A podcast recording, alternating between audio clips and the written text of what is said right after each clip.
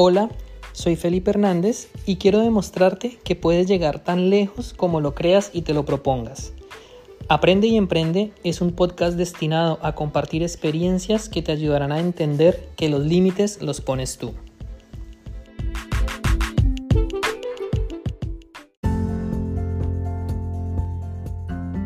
Sean todos bienvenidos a un episodio más de Aprende y Emprende. Mi nombre es Felipe Hernández y para los que no me conocen soy coach y asesor financiero y mi objetivo con este podcast es darte herramientas, mostrarte una ruta para que logres mejorar cada día más tu situación financiera, crecimiento personal, que persigas tus metas, que logres tus sueños, es lo que todos queremos. El día de hoy es un episodio que vamos a hablar un poquito de economía, ya que a la fecha de hoy, 20 de marzo del 2023, desafortunadamente las noticias no son buenas. Hemos tenido la quiebra de varios bancos, empezando por el Silvergate, que era un banco que se encargaba más o que estaba más enfocado en el área de las criptomonedas, después el Silicon Valley Bank, el Signature Bank, el Credit Suisse Bank, que no se ha quebrado pero ha estado a punto, ha tenido grandes problemas financieros, y el sistema bancario a nivel global está teniendo grandes pérdidas económicas, tanto en sus cotizaciones en la bolsa de valores, y esto se da a que la gente está perdiendo muchísimo la confianza en los bancos. Ahora bien, ¿cómo repercute eso en nuestra vida? ¿En qué nos puede afectar? ¿Y por qué está pasando este, este, escenario? ¿Por qué lo estamos viendo? Es precisamente lo que vamos a hablar en este episodio. Así que te invito a que te quedes hasta el final porque te voy a dar algunas razones por las que está pasando y a lo último te voy a decir qué es lo que deberíamos estar haciendo para protegernos ante esta crisis económica global que estamos viviendo. Así que sin más preámbulo, empecemos. Lo primero que quiero que entiendas son las repercusiones de que un banco se quiebre. ¿Qué es lo que sucede? Lo primero o la primera consecuencia inmediata que vamos a ver es que si tú tenías dinero ahorrado en ese banco, si tenías inversiones en dicho banco, ya sea un CDT, un certificado de depósito, inversiones en bolsa, corres el riesgo de perderlas. Si bien es cierto que existen seguros que te respaldan tu inversión o tu depósito, no siempre es claro cuál va a ser el procedimiento para recuperar tu dinero ni cuánto tiempo va a tomar. Por lo tanto se genera incertidumbre y pues es el dinero, son tus ahorros. Tú no quieres que esté en peligro y en riesgo.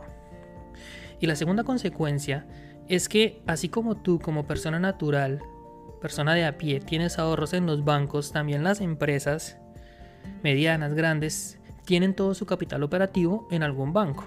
Y en el caso del Silicon Valley Bank, que era un banco que se especializaba en empresas, la mayoría de startups o empresas de tecnología que estaban empezando a operar o que se consideran no muy grandes, tamaño mediano pequeño, tenían todo su dinero operativo en este banco, en el Silicon Valley.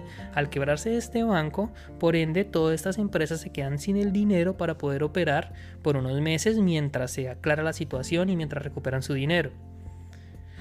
Los que tienen empresa entienden que la gravedad o la magnitud de este asunto. Los que no, sencillamente para tú poder pagar nómina, para tú poder pagar proveedores, para poder mantener tu empresa funcionando, tú necesitas liquidez. Y si esa liquidez se llega a ver afectada por el cierre del banco donde está el dinero, tus fondos quedan congelados por un tiempo indefinido que tú no sabes cuándo lo vas a poder sacar, eso significa que tú vas a tener que parar la operación de tu empresa. Porque tus empleados no van a esperar tres meses para que les pagues, ni tus proveedores tampoco. Todos tus costos fijos tienes que cumplirlos mes a mes y probablemente no tengas cómo financiarte mientras se esclarece la situación con el banco o con los seguros si es que logras recuperar tu dinero. Por ende, al quebrarse las empresas, empieza a haber desempleo. Ya ves como todo es un efecto dominó. Eso por un lado. Y por otro, al tener el ejemplo de que el banco se quebró, algo que no sucedía desde el 2008 con el banco Lehman Brothers, la gente empieza a tener miedo y por ende empieza a retirar el dinero de los bancos. Si se quebró uno, se puede quebrar otro. Y tú no tienes ningún tipo de garantía de que el banco en donde está tu dinero no sea el siguiente en quebrarse. Y a la gente retirar el dinero de los bancos hace que se empiecen a ir a bancarrota en cadena. ¿Por qué pasa eso? Y aquí te quiero explicar algo. El sistema financiero actual es bastante complejo. Para darte una idea de cómo funciona, los bancos tienen la potestad de invertir o de prestar el 90% del dinero de los depositantes. En términos simples, si yo meto mil dólares al banco, el banco solamente está obligado a guardar 100 dólares y los otros 900 los va a ir a invertir o los va a prestar. Hasta ahí, normal. ¿Por qué? Porque si yo necesito sacar 500 dólares, sencillamente va a utilizar el dinero que haya depositado otra persona para pagarme a mí. Y después, cuando esa persona o alguien más meta más dinero, le paga a ese y así sucesivamente. Por ende, se vuelve como una especie de pirámide o sistema Ponzi. Que de hecho los bancos funcionan así. Pero, ¿qué es lo que pasa? Si las personas se ponen de acuerdo para retirar todos el dinero al mismo tiempo, el banco no va a tener cómo responderles. En números simples, solamente le puede devolver su dinero a uno de cada 10 personas. Si dos de 10 nos ponemos de acuerdo para sacar el dinero del banco, el banco ya empieza a estar en apuros. ¿Por qué? Porque no tiene el dinero ahí, porque lo tiene invertido. Y esto fue precisamente lo que pasó con el banco de Silicon Valley. Mucha gente, muchas empresas fueron a retirar su dinero al tiempo, por temor, por miedo a que se perdiera y el banco no tuvo cómo responderles. ¿Cuál es la opción del banco en esos casos? Bueno, si yo tengo el dinero del 90% invertido, pues vendo los activos que compré y con eso le respondo a los clientes. Pero ¿qué pasó? Los activos que había comprado el banco Silicon Valley perdieron valor. Ellos habían invertido muchísimo capital en bonos del Tesoro de Estados Unidos a 5 años, pero estos bonos por un efecto de la subida de tasas de interés perdieron valor. Y al perder valor y verse obligados a liquidarlos, perdieron muchísimo dinero. Y aquí lo importante entender es que el dinero que el banco perdió era el dinero de los depositantes, de las empresas, de la gente que lo había guardado. Por ende, el banco no tenía ese dinero porque ya lo había perdido.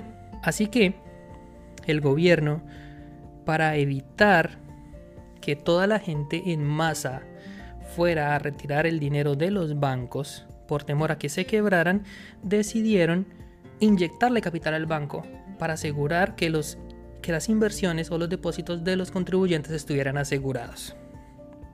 Pero ¿qué es lo que pasa? Aquí vuelvo y te repito, ese dinero el banco ya lo había perdido. El gobierno tenía que sacar dinero de otro lado para poder responderle a los inversionistas, a las empresas o a la gente que tuviera el dinero en el banco. Aquí quiero explicarte algo. Para el gobierno poder generar dinero, tiene tres opciones. La opción número uno es subir impuestos. La opción número 2 es emitir bonos de deuda pública. Un bono es que el, gobierno te va a pedir prestado dinero a ti, tú le vas a prestar una X cantidad de dinero a un plazo y por ende el gobierno te va a devolver tu dinero más un rendimiento. Básicamente así funcionan los bonos. Y la tercera opción es imprimiendo dinero. Los gobiernos del mundo, el gobierno de Estados Unidos, tiene la potestad a través de la Reserva Federal de imprimir cuanto dinero consideren que necesitan ilimitadamente. Ahora, el efecto negativo de que el gobierno imprima dinero es lo que conocemos como la inflación, porque al haber más dólares en circulación, los dólares que ya hay empiezan a perder valor y empiezan a perder poder adquisitivo. Es por esta razón que hace 50 años tú ibas al supermercado y hacías mercado para tu familia con 50 dólares. Hoy en día con 50 dólares no te alcanza para casi nada. Hace unos años una cubeta de huevos costaba 2 dólares, hoy en día ya cuesta 5. La gasolina costaba el litro un dólar con 30 centavos. Hoy en día tú llegó a subir casi a 2. Esa subida de precios es una consecuencia de lo que conocemos como inflación. Ahora bien, el gobierno recurre a esta medida para poder salvar a los bancos, para que la gente no retire su dinero, para que las empresas no se quiebren, para que no haya desempleo, para que la gente tenga dinero y para que podamos básicamente sobrevivir. Es una medida drástica, pero en última lo tienen que hacer. ¿Por qué lo tienen que hacer y cuál es la razón que hay detrás de esto? Yo en un episodio anterior te contaba que hasta el año de 1972 existía el patrón oro. ¿Qué significa esto? Que el gobierno solamente puede imprimir la cantidad de dinero que sea capaz de respaldar a través del oro que tenga en sus bóvedas. Hasta esa época, el equivalente a una onza de oro eran 20 dólares aproximadamente. Quiere decir esto que si tú tienes solamente 5 onzas de oro, tú solamente puedes imprimir 100 dólares, no te puedes pasar de ahí. Cuando el presidente Nixon se desvincula de ese patrón oro porque necesitaban imprimir más dinero para financiar la guerra de Vietnam y muchas otras cosas, pudo empezar a imprimir mucho más dinero. Ahora, ese dinero que ya no estaba respaldado en el oro, la pregunta es en qué se iba a respaldar. Y la respuesta o el reemplazo era sencillamente en la deuda, en la confianza de que la persona que recibe el dinero lo va a devolver más adelante. Es bastante complejo. El sistema económico es como un gran engranaje que tiene muchísimas piezas y todas tienen que funcionar, pero en el momento que alguna falle todo colapsa. Y es por eso que se dan este tipo de ciclos económicos en el que entramos en una crisis, el gobierno se ve obligado a meter dinero para salvar a los bancos, lo que pasó en el COVID, que no eran los bancos, sino eran las personas que se quedaron sin empleo por culpa de que tuvieron que cerrar todo. Para entregarle dinero a la gente para poder sobrevivir, el gobierno tenía que imprimir ese dinero. Ahora, como el gobierno imprimía dinero, se producía inflación. Ahora, como hay inflación, todo sube de precio. Ahora, para bajar la inflación, la estrategia que utilizan los bancos es subir las tasas de interés. Al subir las tasas de interés, los créditos se ponen más caros. Al ponerse los créditos más caros, la gente no tiene la misma facilidad de acceder a un crédito como antes. Por ende, le baja el consumo. Al consumir menos, eh, la inflación baja. Todo es un ciclo que vuelve y se repite. Hay ciclos económicos en teorías un poco más avanzadas que duran hasta 100 años. De hecho, en la descripción de este video, en la descripción de este podcast, te voy a dejar el enlace para que vayas y mires un video muy ilustrativo de Ray Dalio, donde él explica muy bien cómo funcionan estos modelos económicos. Porque todo es como la ley del péndulo, una ley de causa y efecto. Lo que tú haces hoy tiene consecuencias en los siguientes años. Es por eso que yo no tengo que ser un adivino ni tener una bola de cristal para anticipar que con esta impresión de dinero con esta gran inyección de capital que está haciendo el gobierno a los bancos para que no se quiebren, va a producir inflación en el siguiente año. 2023, final 2023, comienzo 2024, la inflación se va a volver a disparar. Y si hoy en día las cosas ya están caras, imagínate cómo van a estar en los siguientes años. Ahora bien, yo esto no te lo digo para alarmarte, sino para invitarte a reflexionar. ¿Por qué? Porque es cierto que estamos en un modelo económico complejo, que no es justo, que probablemente no es sostenible en el tiempo. Porque el gobierno para poder mantener esto tiene que empezar a hacer maromas, a inventarse cosas, a buscar trucos, a vender, a hacer, a inyectar capital, a hacer estrategias con otros países, a vender deuda, muchísimas cosas que a largo plazo traen consecuencias negativas. Y eventualmente esto termina colapsando. Es lo más probable, no lo sabemos. Ya depende qué ideas o qué estrategias utilizan los gobiernos para poder controlar estos problemas financieros. Pero ¿cuál es la reflexión que quiero llevarte con este tema? Es una realidad que tenemos que afrontar. No depende de nosotros. Por más que nosotros queramos, no podemos cambiar el sistema financiero global. Es demasiado difícil. Por otro lado, tampoco se trata de conspiraciones. No es ni Putin ni el gobierno de China que está buscando la forma de acabar con la humanidad. No, sencillamente son ciclos que se repiten y que se dan naturalmente por culpa o gracias a, o depende como tú lo interpretes, a una maquinaria financiera que viene funcionando desde los últimos 60 años, incluso más. No podemos hacer nada contra ella, solita va andando. Pero ¿qué sí podemos hacer? Prepararnos para enfrentar de la mejor manera cada una de estas situaciones. Tú no sabes qué tan afectado se va a ver tu sector en el que tú trabajas por ese tipo de crisis. Se quebró el Silicon Valley Bank. Probablemente la mayoría de tus conocidos, por no decir ninguno, tenía dinero ahí. Pero ¿qué hubiera pasado si el que se quebró fue tu banco? ¿Qué pasaría si el sector de la economía en el que tú trabajas es el que más se ha afectado. Y tuvimos un ejemplo muy cercano con el tema del COVID. Si trabajabas en un restaurante, en un salón de eventos, si eras un artista, probablemente tuviste que parar tus actividades durante más de un año, ¿cierto? Si trabajabas en el sector de la salud no se iba tan afectado. Si trabajabas en un supermercado, probablemente tampoco. Pero eso tú no lo sabías. No dependía de ti. Así que ¿cuál es la invitación con esto? A que reflexionemos que no podemos depender de una sola fuente de ingresos. Que es importante que tengamos ahorros y que tengamos inversiones diversificadas en diferentes áreas. Si tú todavía no lo estás haciendo, es el momento para que empieces. Tú no puedes depender de un salario para sobrevivir y estar esperando a que te llegue la paga para pagar tus cosas. Porque a ti nadie te puede garantizar que esa siguiente paga vendrá. Si la empresa para que la que tú trabajas cierra, se van a la quiebra, te quedas sin dinero. Y claro, es cierto, en muchos países como donde yo vivo, Canadá, Estados Unidos, el gobierno emitió cheques de urgencia. Aquí en Canadá daban dos mil dólares a todas las personas que perdían su trabajo. Pero es lo que te estoy diciendo, esos dos mil dólares el gobierno de dónde los iba a sacar. Tuvo que necesariamente imprimir dinero que no existe, crear dinero para podértelo entregar a ti para que sobrevivas. ¿Y qué iba a pasar después de hacer eso? Los resultados los vemos hoy en día. En el 2020 todo era más barato. El costo de la vida aumentó significativamente. Una propiedad, una casa, al menos donde yo vivo, en la provincia de Quebec, Canadá, tú conseguías propiedades en 150 mil dólares. Hoy en día ya están por encima de 300 mil. Incluso más prácticamente se multiplicó por dos.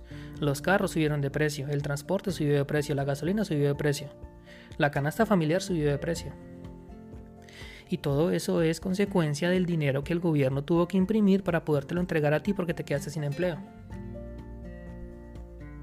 Y va a volver a pasar. Si hoy en día las cosas están caras, te invito a que pienses a qué precio van a estar en el 2025, 2024, sin irnos muy lejos con toda la impresión de dinero que hay ahorita. Así que el hecho de que el gobierno te salve es una, un salvavidas muy temporal para sobrevivir en la inmediatez, pero tú no puedes depender de eso. Tienes que sí o sí empezar a mejorar, empezar a agregar valor, hacerte tú una persona más valiosa para que puedas cobrar un mejor salario para que puedas empezar a administrar mejor tu dinero. Con esto me refiero a controlar tus gastos para que cada paga te quede un excedente de capital y ese excedente de capital lo puedas ahorrar. Y ese ahorro, previa educación, lo puedas empezar a invertir. Y esas inversiones son las que te van a dar a ti un salvavidas que te va a ayudar a atravesar todo este tipo de crisis financieras sin ningún problema. Hasta aquí terminamos el episodio de hoy. Quiero invitarte a que no te pierdas el siguiente episodio porque ahí te voy a hablar muchísimo más de este tema de cómo nosotros debemos prepararnos para que nuestra situación financiera no sea un problema en caso de crisis. Hay una estrategia muy sencilla de explicar, no tan fácil de aplicar, pero posible, que si empiezas a aplicarlo desde ya, vas a estar mucho mejor preparado y vas a tener mucho menos estrés financiero en caso de que estas crisis lleguen. Así que no siendo más, me despido y nos vemos en el próximo video. Chao, chao. Quiero felicitarte y reconocerte por llegar al final de un nuevo episodio. Eso demuestra tu compromiso con tu educación y progreso en el área del crecimiento personal, las finanzas y las inversiones. Espero de todo corazón que lo explicado en este episodio haya sido de valor y utilidad para tu vida. Si así fue, quiero invitarte a compartir este podcast con familiares y amigos a quienes tú consideres les pueda servir. Por último, quiero que pienses ¿En quién te convertirías? ¿Qué conocimientos adquirirías si escucharas un podcast al día? Puedes hacerlo mientras te diriges al trabajo, en el tráfico, en tu auto, en el autobús o haces los quehaceres de la casa. Así que en la descripción de este episodio te dejo un link para que te unas a mi comunidad de WhatsApp donde a diario comparto los mejores podcasts sobre finanzas y crecimiento personal. Ahí te espero.